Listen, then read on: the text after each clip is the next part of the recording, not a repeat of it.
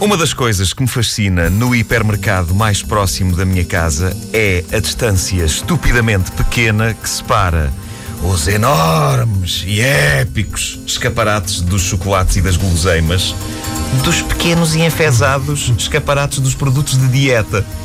Qual é a ideia deles? É que a separar estas duas zonas não está mais do que um corredor. É um simples corredor. É o símbolo do fosso que separa o tempo em que eu podia comer tudo do tempo em que eu tenho de comer menos. E é deprimente, é possivelmente das zonas mais deprimentes do hipermercado.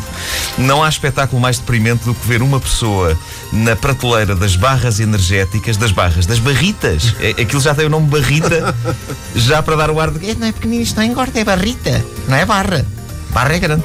Um, uma pessoa que está na, na prateleira das, das, barritas energéticas a olhar de suslaio para outra que está a meter caixas de after no carrinho.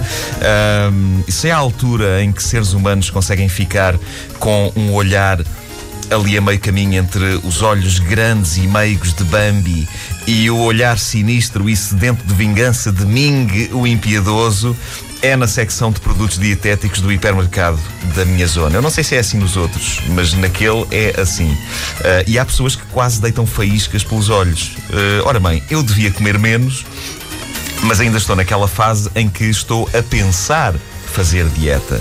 E peço que não gozem comigo, porque o pensar é um passo tremendamente importante. Porque aqui há cinco anos eu não pensava em fazer dieta.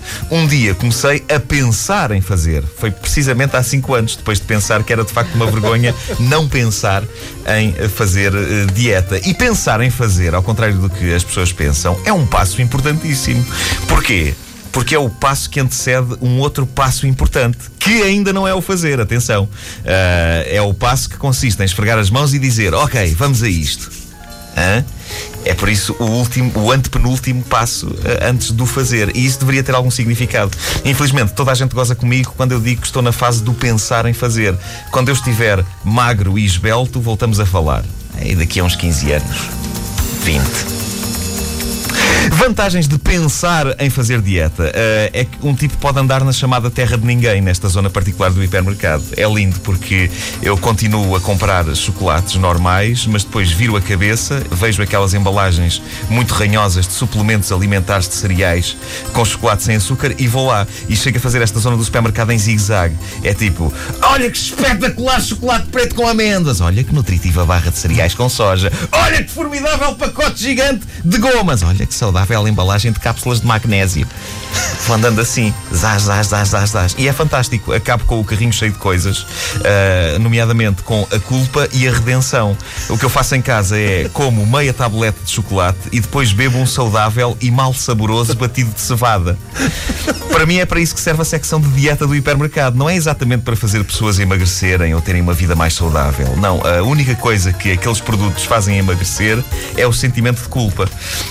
Porquê é que julgam que eles puseram as duas secções à vista uma da outra? É magnífico. As pessoas, em vez de encherem os carrinhos com produtos de apenas uma das zonas, enchem com produtos das duas zonas. Olha que fabulosa caixa de bombons com recheio de praliné. Olha que magníficas ampolas de extrato de cera de abelhas cera de abelhas. Vocês já viram isto à venda?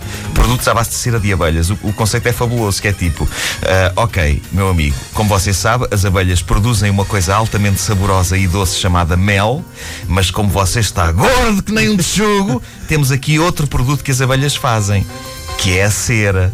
O conceito é fabuloso e aplicado à humanidade, o que isto quer dizer é: ora bem, temos aqui uma espetada de carnes feita por aquele senhor, mas como você está gordo, vamos dar-lhe outra coisa daquele senhor, este tijolo da casa dele. Agora coma, agora coma essa trampa. É revoltante. Não ouviram desde o início? Querem ouvir outra vez? Ouçam esta rubrica em podcast antena3.rtp.pt